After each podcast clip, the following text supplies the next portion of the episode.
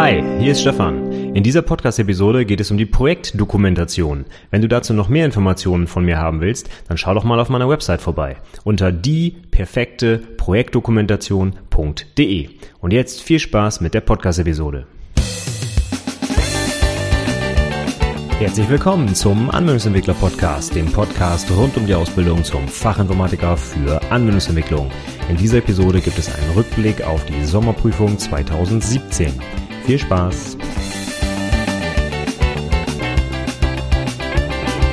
Hallo und herzlich willkommen zur 109. Episode des Anwendungsentwickler Podcasts.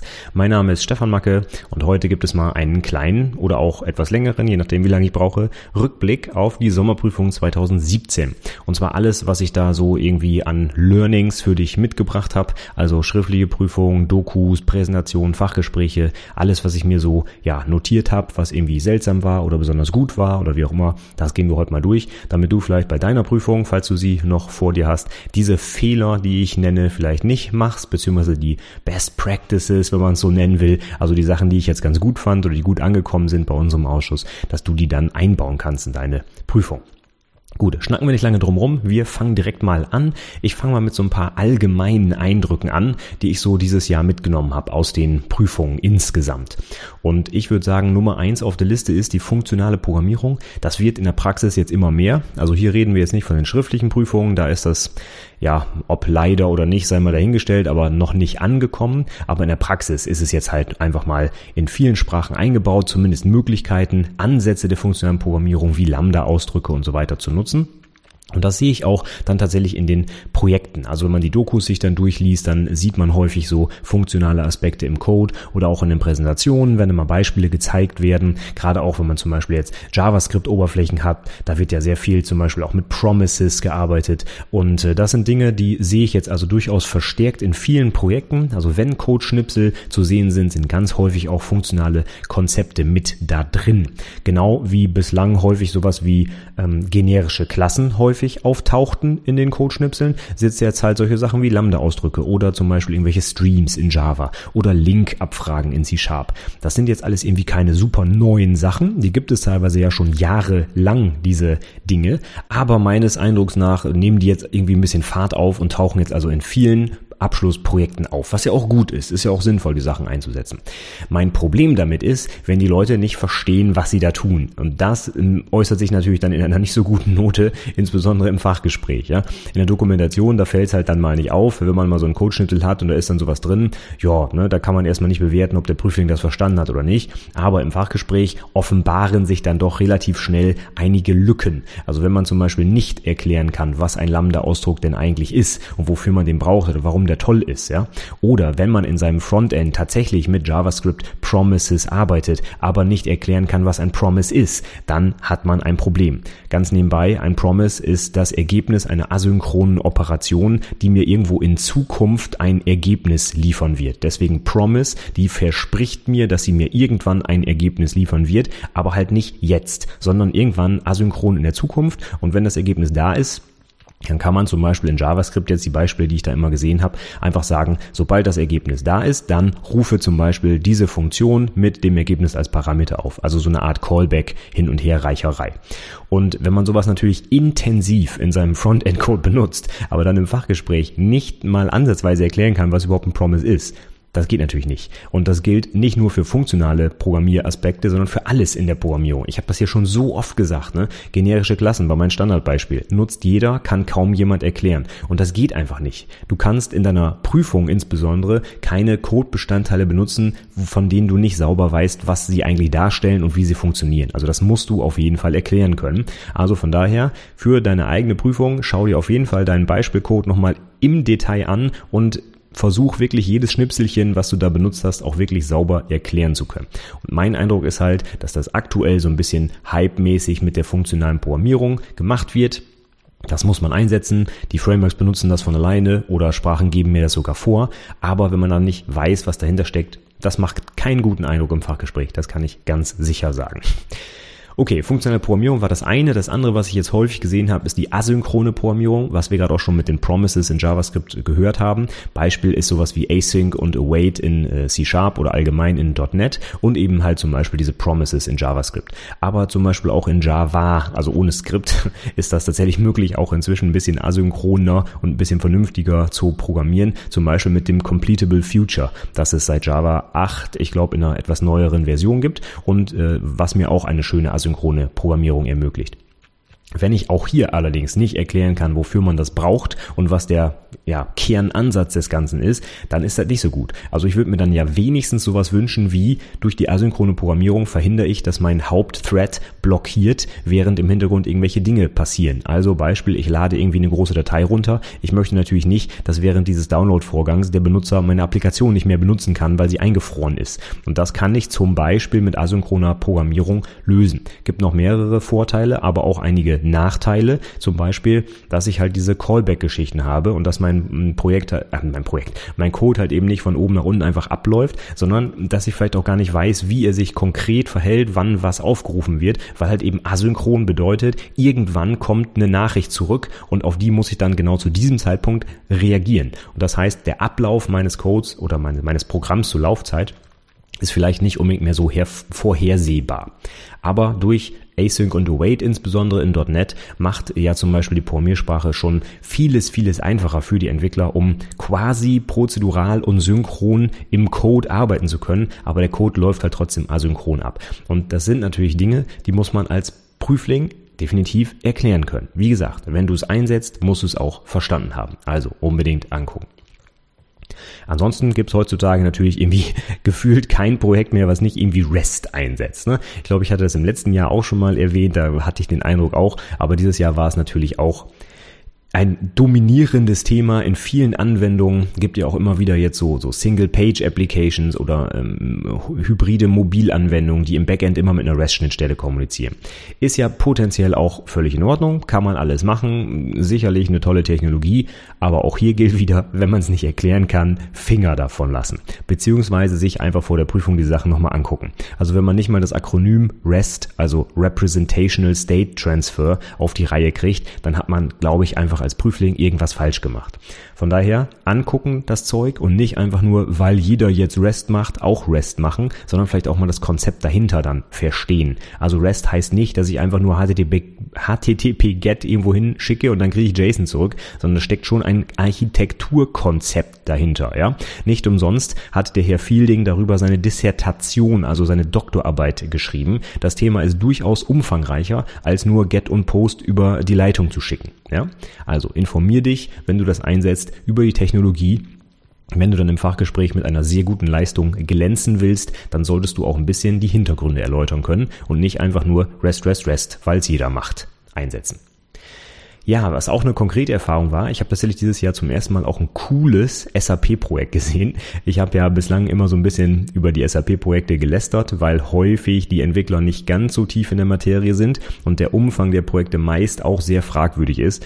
Ich weiß, dass in diesem komplexen System teilweise es schon eine Woche dauern kann, bis ich irgendeine Transaktion irgendwo eingetragen habe oder was auch immer man da machen muss, ja.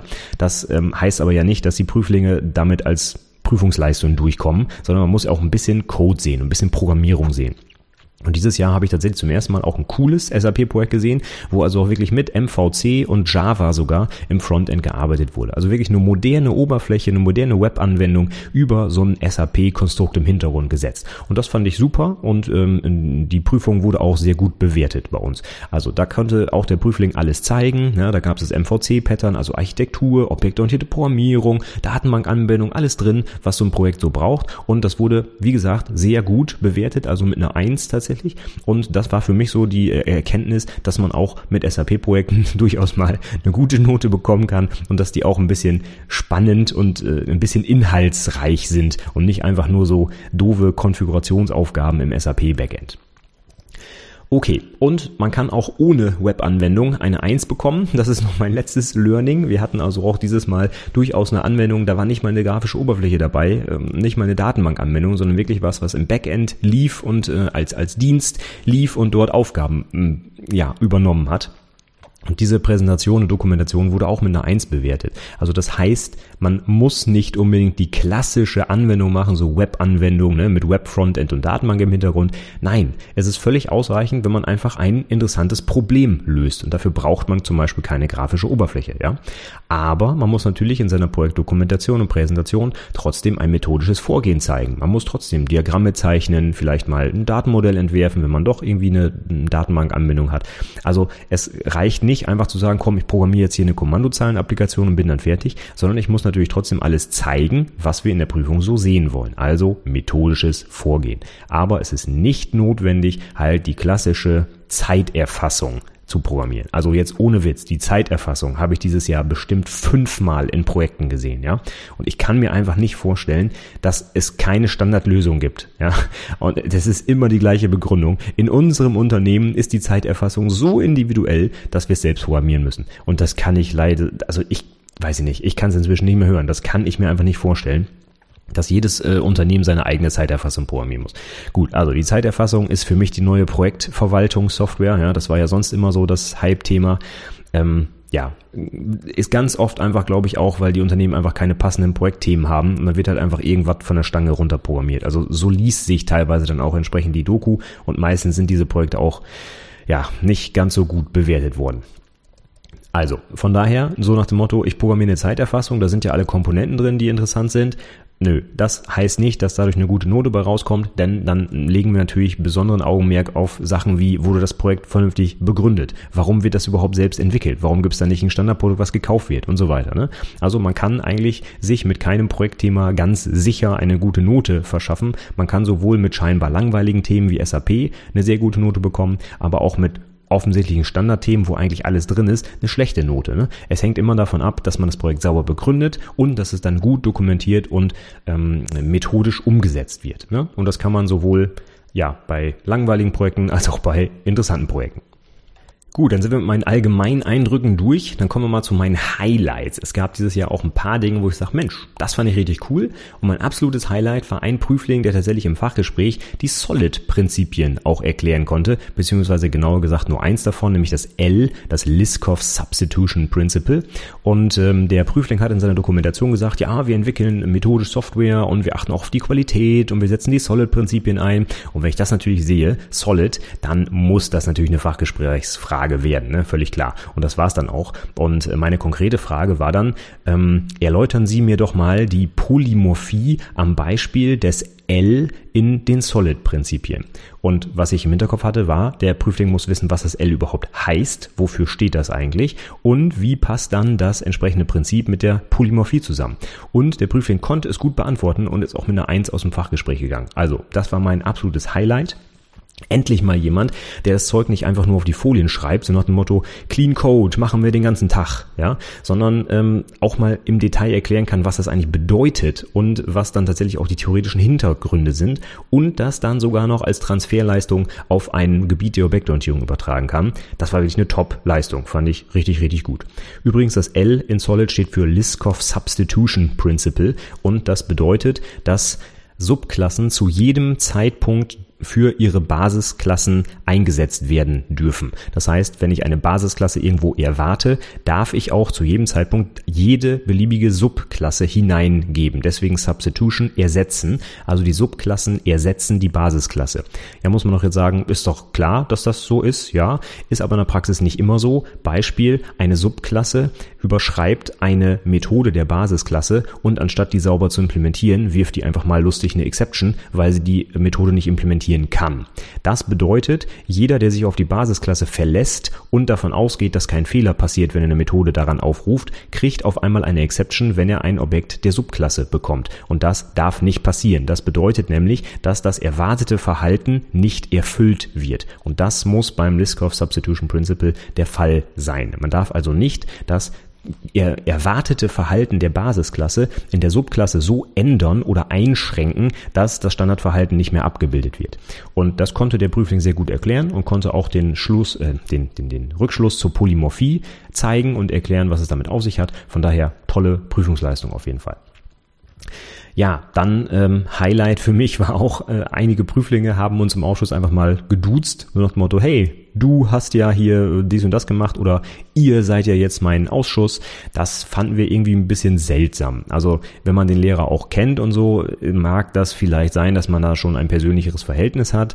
Ähm, in so einer Prüfungssituation würde ich das nicht machen, weil es ist schon eine förmliche Angelegenheit und man wird ja da geprüft und das fand ich irgendwie oder fanden wir alle irgendwie ein bisschen seltsam, dass dann Prüflinge uns duzen. Also das würde ich nicht empfehlen. Bleib bitte beim Sie, zumindest bis die Prüfung vorbei ist, auch wenn du den Lehrer oder sonst wen im Ausschuss kennst. Für die Prüfungssituation würde ich dann doch zum Sie wechseln. Das wäre meine Empfehlung. Ja, eine tolle Geschichte hatten wir auch bei einer Amortisationsrechnung. Das äh, fand ich sehr schön.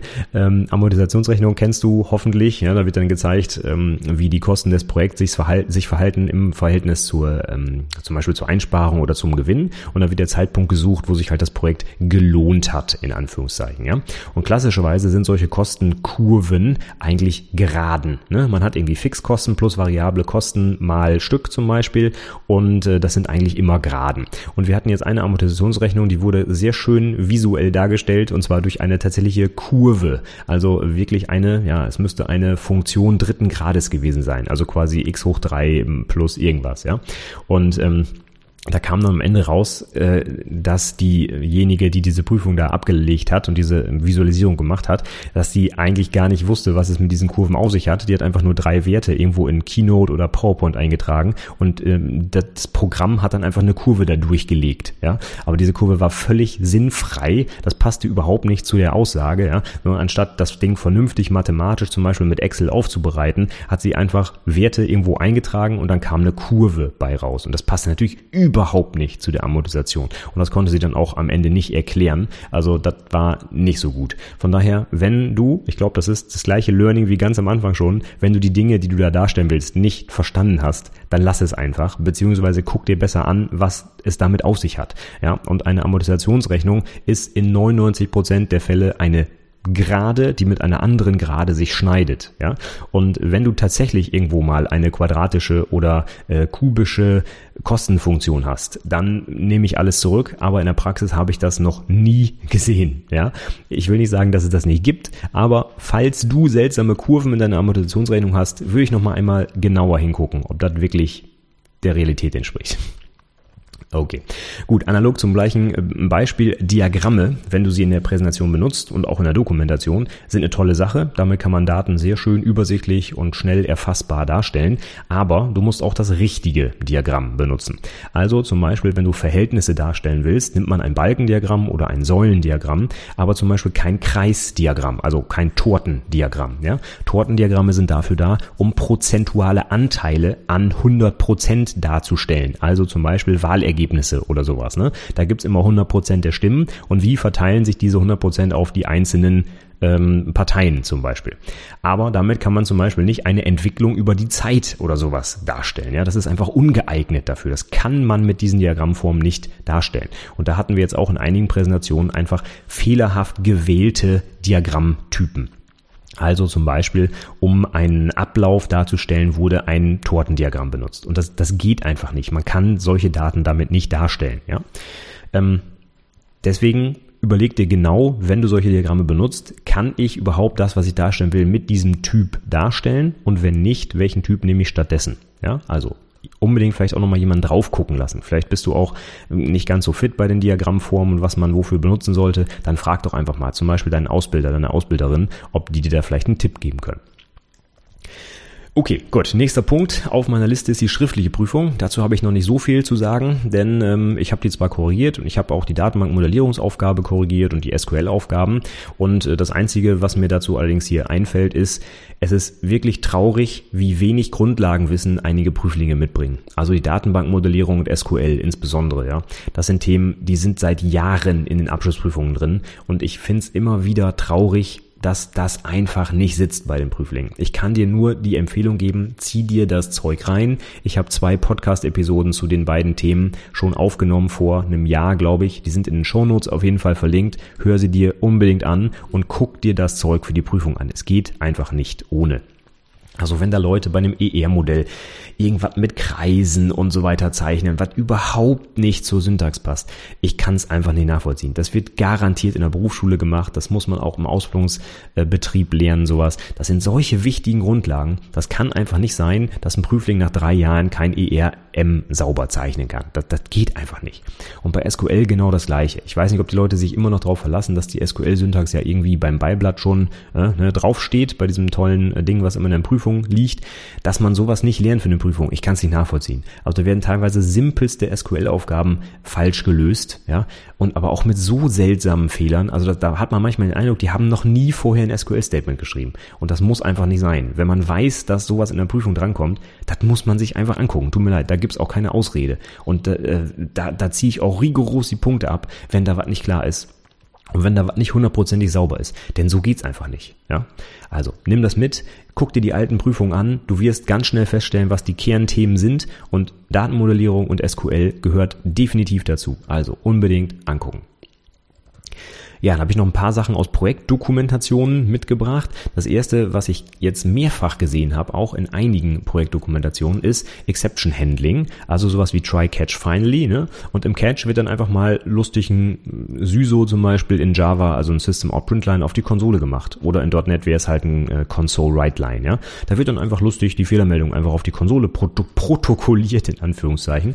Und das ist dann das Fehlerhandling. Und da frage ich mich, wer hat sich diesen Code angeguckt? Das passiert natürlich dann insbesondere bei solchen Dokumentationen, wo noch irgendwie vier Stunden Code Review durch den Ausbilder in die Projektplanung eingegangen ist. Ja?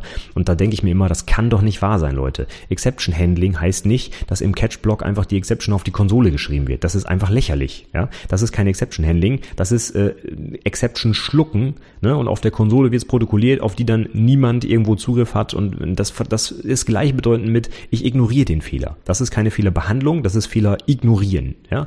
Also bitte, wenn du sowas machst in deinem Produktivcode. Exception Handling bedeutet entweder, dass du den Fehler behandelst und wirklich mit einem sauberen Stand weiterarbeitest oder den Fehler so prominent dem Benutzer präsentierst, dass der gar nicht anders kann, als irgendwie tätig zu werden. Ja? Und das bedeutet eben nicht, das Ding einfach stillschweigend auf die Konsole zu loggen, in Anführungszeichen. Loggen wäre ja noch nicht mal so schlimm, wenn es wirklich ein Log-File wäre, wo dann mit äh, Log-Level-Error oder so das Ding geloggt wird. Dann besteht ja noch die Chance, dass irgendein Admin da mal drauf guckt mit einem Monitoring-Tool oder so. Ne? Aber wirklich einfach so ein System-Out-Print-Line oder ein Console-Write-Line zu machen mit der Exception, das ist einfach völlig Banane. Das, das ist keine Fehlerbehandlung, das ist einfach Schrott. Ja? Und das streiche ich auch in Projektdokumentationen hart an, wenn ich sowas sehe.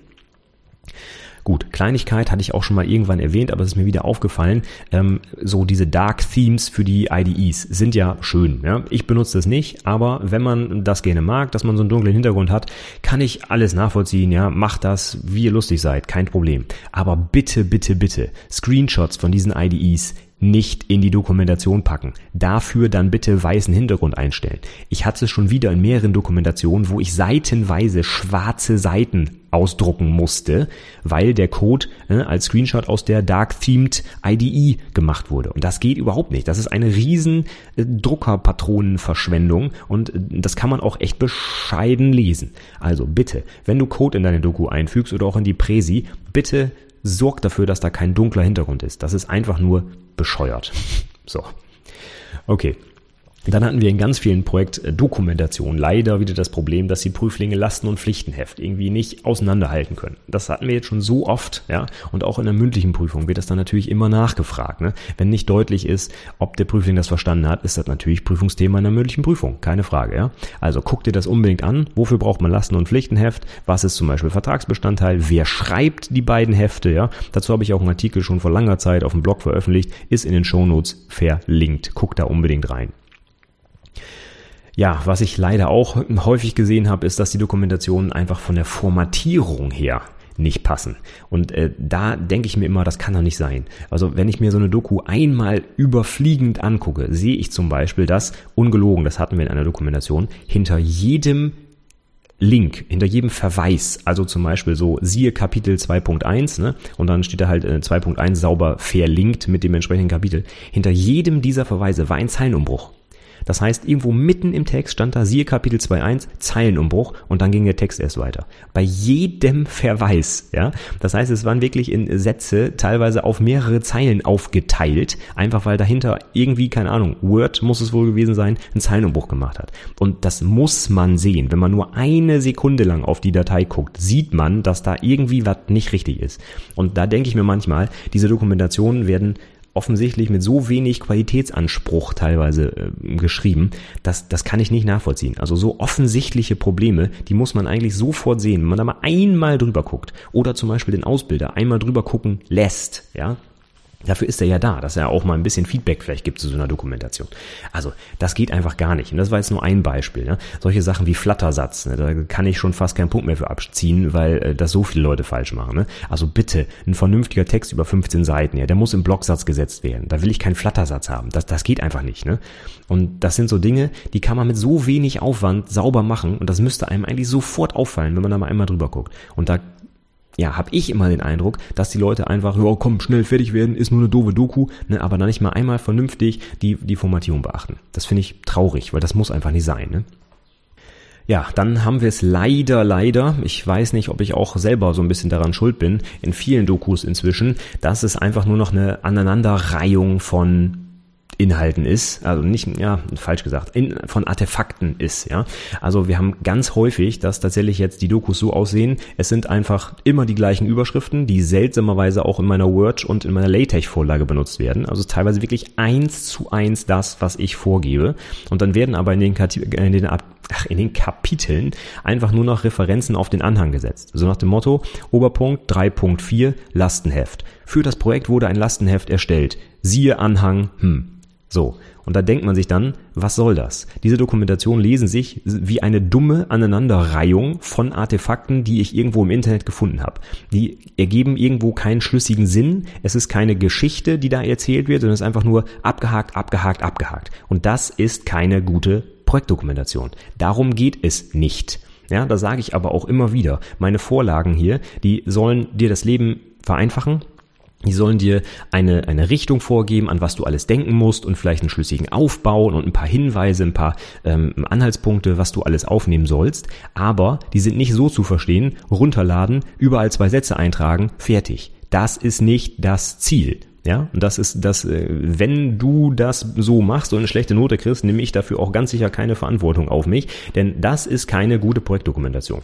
Ich habe auf meiner Website so viele sehr gute Projektdokumentationen verlinkt, also echte Dokumentationen von Prüflingen. Und das kannst du dann als Vorlage nehmen. Da wird eine vernünftige Geschichte erzählt, da wird nicht einfach gesagt, Lastenheft siehe Anhang, sondern da wird auch erklärt, warum wurde überhaupt ein Lastenheft erstellt? Was ist der Sinn? Wer hat das geschrieben? Wie ist das zustande gekommen? Wie wurden die Anforderungen priorisiert? Priorisiert und so weiter. Das gehört zu einem Abschnitt Lastenheft und nicht einfach nur hier, siehe Anhang. Und was dann noch dazu kommt, was auch überhand nimmt, definitiv, ist, dass im Anhang immer nur Auszug von gezeigt wird, ja habe ich auch in vielen meiner Beispieldokumentationen und das ist auch grundsätzlich völlig okay, wenn du den Rest der Dokumentation mit so viel spannenden Inhalten auffüllst, dass du einfach keinen Platz mehr hast, um das gesamte Lastenheft zu zeigen. Genau dann zeigst du einen Auszug. Das ist der Sinn dabei, ne? um Platz zu sparen für andere spannende Inhalte, um auf deine maximale Seitenzahl zu kommen.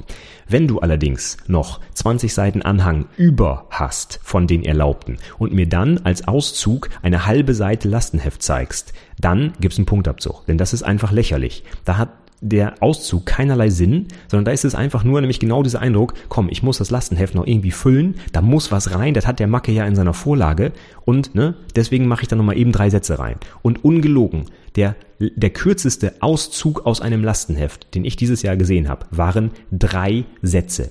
Das war nicht mal eine halbe Seite. Und da muss sich einfach der Eindruck aufdrängen beim Prüfer, dass da jemand irgendwo im Internet gelesen hat, oh scheiße, ich brauche ein Lastenheft, dann äh, füge ich das hier eben schnell rein, mache aber nur drei Sätze, denn in den anderen Dokumentationen ist es ja auch nur ein Auszug, komm, ne, dann ist das Ding fertig, kriege ich eine gute Note. So, und das ist natürlich völliger Mumpitz, das ist Schwachsinn. Ich will ein Lastenheft haben, um zu zeigen, dass ich methodisch die Software entwickle, dass ich die Anforderungen aufgenommen habe, dass ich mit dem Fachbereich gesprochen habe über meine Anwendung, dass ich die Anforderungen vielleicht priorisiert habe, dass ich sie in Worte gefasst habe, dass ich sie verständlich gemacht habe, ja. Und das ist ein wichtiges Artefakt auch für den Prüfer, um zu sehen, was die Anwendung überhaupt machen soll, ja. Es definiert halt die Anforderungen. So, und da kann ich nicht sagen, mein Auszug sind drei Sätze. Das, da ist weder die Prüfungsleistung erfüllt, noch hat das irgendeine praktische Anwendung in diesem Projekt gehabt. Ganz sicher nicht. Ja, wenn ich eine Anwendung über 70 Stunden entwickle, dann können meine Anforderungen nicht in drei Sätzen zusammengefasst werden. Das ist einfach lächerlich.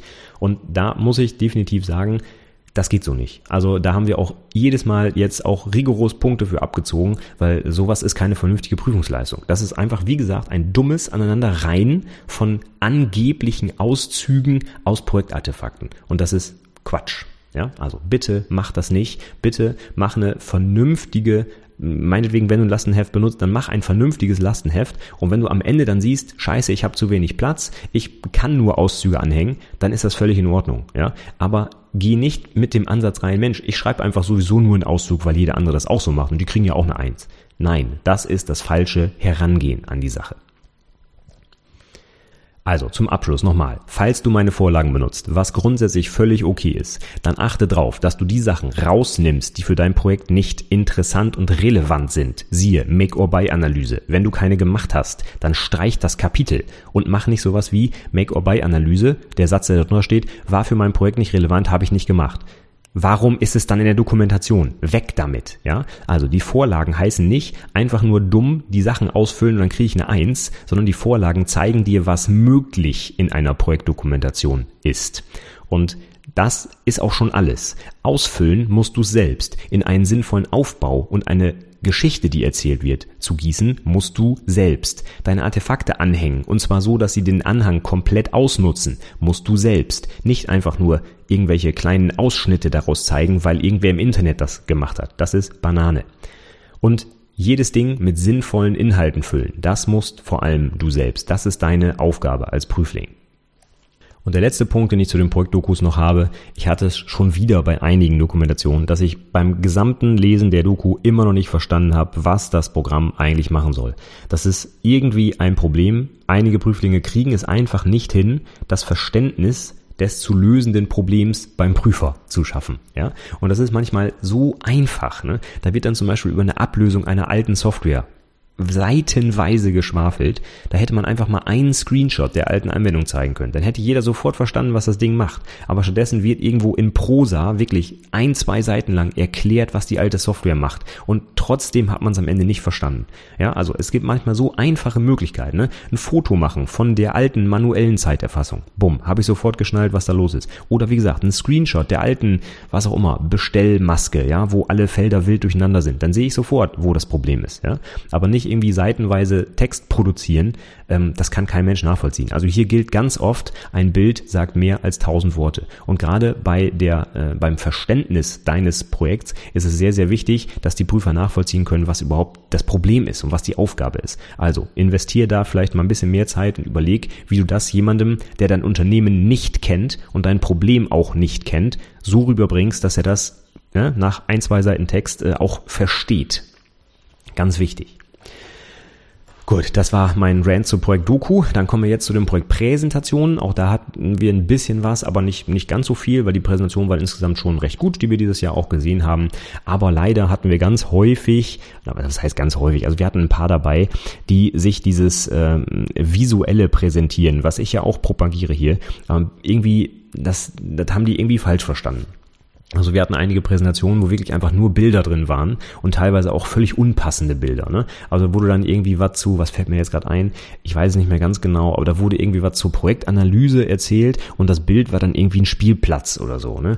Und da, da haben wir uns alle gefragt, hä, was hat das jetzt damit zu tun? Ja? Und das war auf jeden Fall nicht offensichtlich. Das sah einfach so aus wie, komm, ich habe einfach ein paar Bilder runtergeladen und meine Präsentation gepackt, ohne irgendwie Sinn und Verstand und Bezug zum Projekt. Und das ist mit diesem Presentation Zen nicht gemeint. Ich sage das nochmal ganz deutlich vielleicht. Ja?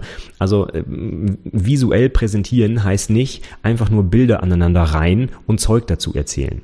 das reicht vor allem nicht als Prüfungsleistung aus. Du musst in deiner Prüfungsleistung vernünftige methodische Geschichten zeigen, wie zum Beispiel ER-Modell, Klassendiagramm, Entwicklungsprozess, Kostenplanung, solche Sachen, ja. Und da geht es leider nicht zur Kostenplanung einfach nur ein Bild von einem Euro-Stück auf dem Tisch zu zeigen oder so. Das reicht nicht. Visuelle Darstellung finde ich klasse, Bilder zur Illustration, top Geschichte, wunderbar, ja, nicht falsch verstehen, finde ich richtig, richtig gut. Aber das heißt nicht, dass du auf den Inhalt verzichten kannst. Das ist aber auch das, was ich immer, immer sage. Bei der Präsentation kommt es als allererstes auf den Inhalt an. Und wenn der nicht da ist, kann ich das auch nicht mit schönen Bildern ausgleichen. Aber andersherum, wenn ich den Inhalt habe und ich kann ihn mit Bildern illustrieren, dann wird es eine Top-Leistung, weil dann beides zusammenpasst. Die Bilder transportieren den Inhalt. Aber Bilder, die einfach irgendwie wahllos zusammengestellt wurden, weil sie irgendwie äh, nach dreimal um die Ecke denken, vielleicht doch was mit dem Thema zu tun haben könnten, das transportiert den Inhalt nicht. Und das ist auch keine gute Präsentation, nur weil da tolle Bilder drin sind, sondern das ist einfach Schrott. Ja, also bitte versuche deinen Inhalt vernünftig rüberzubringen. Und im Zweifel nimmst du da direkt das Klassendiagramm und nicht irgendein abstraktes Foto von ich weiß nicht was, was das eventuell darstellen könnte. Das ist nicht das Ziel. Ja, aber es gibt so viele Dinge, die du tatsächlich gut visuell darstellen kannst. Zum Beispiel Vorstellung des Prüflings und des Betriebs. Da kannst du ein Foto von dir nehmen und vom Betrieb zum Beispiel. Oder was ist überhaupt das zu lösende Problem? Beispiel Zeiterfassung. Da machst du ein Foto von eurem alten manuellen Zeiterfassungszettel oder was auch immer. Top Geschichte. Präsentiert den Inhalt genau so, dass ich super schnell erfassen kann. Wunderbar.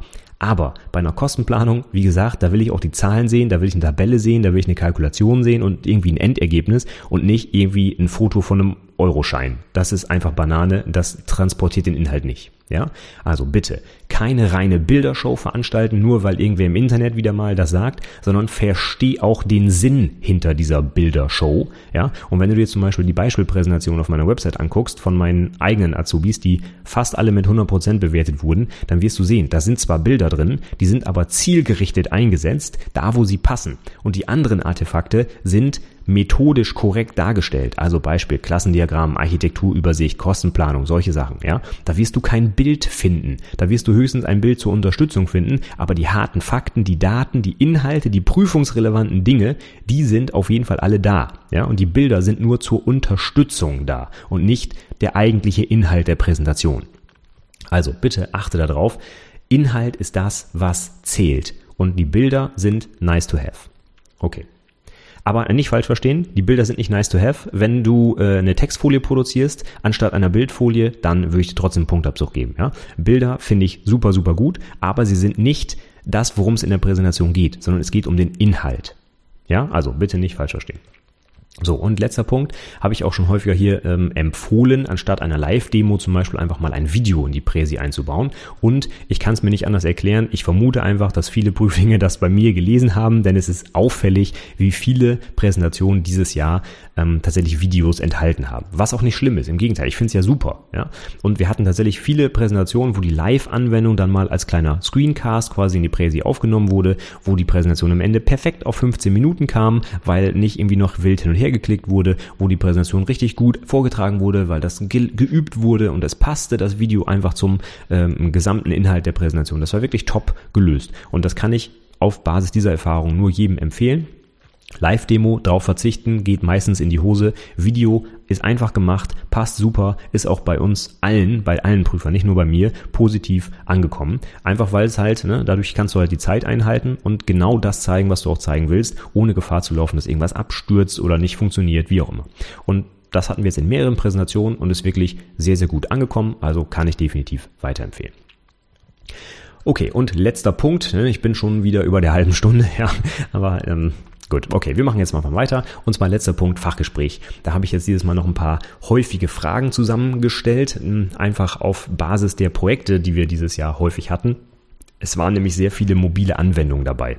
Und es können hybride Apps gewesen sein oder auch irgendwie sowas mit Apache Cordova zum Beispiel oder wirklich native Apps. Auf jeden Fall muss man natürlich, wenn man sich mit diesem Bereich auseinandersetzt, die Alternativen auch kennen. Ja, das ist ungefähr so wie Objektorientierung. Gibt es noch was anderes oder macht man nur Objektorientierung? Und ein sehr guter Prüfling wird dann natürlich noch sagen, dass es noch funktional und prozedural und ich weiß nicht was gibt und was die Vor- und Nachteile sind. Und das erwarte ich natürlich auch dann, wenn ich eine App entwickle. Also wenn ich eine native, was weiß ich, iOS-App entwickle, dann will ich von dem Prüfling aber auch hören, ob es noch Alternativen gibt. Also was ist denn eine hybride App zum Beispiel? Ne? Was sind denn die Vor- und Nachteile? Mache ich es nicht lieber als Webanwendung? Brauche ich wirklich eine App? Ja, und das würde ich dann schon gern von einem Einser-Kandidaten hören, dass er weiß, was es noch an Alternativen gibt und was die Vor- und Nachteile sind und warum er zum Beispiel die Alternativen nicht in seinem Projekt eingesetzt hat. Ne? Solche Sachen, das haben wir häufig gefragt gehört aus meiner Sicht auch zum Standardwissen eines Anwendungsentwicklers. Also auch wenn ich keine Apps entwickle, muss ich heute erklären können,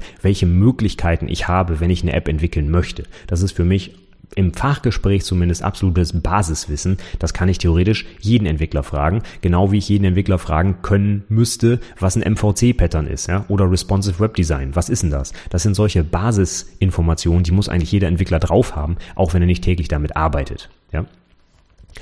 Gut, das nächste, was ganz häufig benutzt wird von den Prüflingen auch, das ist Dependency Injection. Zum Beispiel in Java EE so ein Add Inject mal dran geschrieben, ja. Oder irgendwelche Dependency Injection Frameworks in .NET. Ich weiß gar nicht, wie, wie die heißen. Irgendwelche hatten wir da auch in den Prüfungen, ja. Das sind tolle Sachen. Ähm, muss man natürlich auch erklären können, was Dependency Injection eigentlich heißt und wofür das da ist. Ne? Und vielleicht auch mal zum Beispiel den Rückschluss auf die Testbarkeit äh, ziehen können und so weiter. Also auch hier gilt wieder, Dinge, die du nicht verstanden hast, nicht benutzen, beziehungsweise vorher angucken, warum du sie denn benutzt. Und Dependency Injection ist eine tolle Sache, keine Frage, benutze ich auch täglich. Aber die Frage ist, was bringt mir das? Ne? Mache ich das einfach nur, weil das Framework das halt so macht oder weil man das halt so entwickelt? Oder kann ich auch sauber begründen, warum ich das tue und was die Vorteile sind? Und das erwarte ich mir von einem Einser-Kandidaten. Also, was ist Dependency Injection und was sind die Vor- und Nachteile? Das hätte ich gerne dann gehört. Dann haben wir klassische Themen, die wir schon seit Jahren immer auf der Agenda haben. IT-Sicherheit und Datenschutz. Wird von so vielen Prüflingen leider total stiefmütterlich behandelt. Also viele Prüflinge haben ein Problem mit Wirtschaftsthemen, aber sowas wie IT-Sicherheit und Datenschutz, das sollte eigentlich inzwischen angekommen sein, dass das jeder Prüfling wissen muss. Gerade wenn man Webanwendungen baut zum Thema Zeiterfassung, ja, was ja das Standardbeispiel ist, ne, da wird natürlich alles relevant. Datenschutz, ne, ähm, da ist Betriebsrat muss vielleicht sogar zustimmen, weil meine Arbeitszeiten erfasst werden. Datensicherheit natürlich. Was ist, wenn jemand da einbricht und meine hm, Kontoinformationen sich angucken kann, wie auch immer. Das sind so wichtige Themen, die leider von vielen Prüflingen zum Anwendungsentwickler irgendwie vernachlässigt werden. Und das kann nicht sein. Also guck dir das unbedingt an. IT-Sicherheit, Datenschutz, Datensicherheit, Datensicherung, das Triple aus den drei Ds, ne? Daten, Schutz, Sicherheit, Sicherung, unbedingt angucken. Häufige Prüfungsfragen waren es zumindest auch bei uns dieses Jahr. Gut, damit bin ich jetzt durch. Das war heute meine Zusammenfassung von allem, was ich irgendwie so bei der Sommerprüfung 2017 mitgenommen habe. Ich hoffe, es waren ein paar Sachen für dich dabei, die du auch mitnimmst für deine Prüfung, falls du sie noch vor dir hast. Und wenn du zu einigen Punkten noch in die Details gehen willst, dann schau doch einfach mal in meine Show Notes auf anwendungsentwicklerpodcast.de slash 109 für die 109. Episode heute. Da habe ich noch einige Artikel und auch andere Podcast-Episoden verlinkt, die nochmal in die Details gehen zu dem, was ich heute besprochen habe. Und ansonsten Literaturempfehlung eigentlich wie immer das Handbuch für Fachinformatiker von Sascha Kersken. Denn gerade zur Datenmodellierung, zu SQL, also zu den harten fachlichen Themen, die ich heute angesprochen habe, ja, kriegst du da natürlich einen sehr guten Überblick.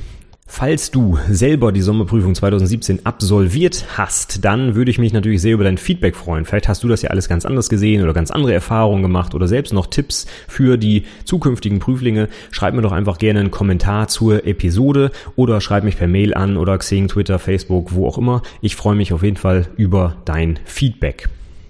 Ich habe ja heute auch schon mehrfach meine Vorlage für die Projektdokumentation erwähnt. Die gibt es sowohl für Word als auch für LibreOffice und für LaTeX. Kannst du einfach auf der äh, Website runterladen oder unter der ja, speziellen Domain die perfekte Projektdokumentation.de. Da kannst du dir das Zeug mal anschauen. Und bitte, bitte, bitte, wie gesagt, wenn du es benutzt, du darfst es gerne benutzen, dafür ist sie da, aber füll sie nicht einfach nur gedankenlos aus, sondern schreib eine vernünftige Projektdokumentation auf Basis der Vorlage und nutzt die Vorlage nicht, um das Gehirn auszuschalten. Das ist einfach dumm.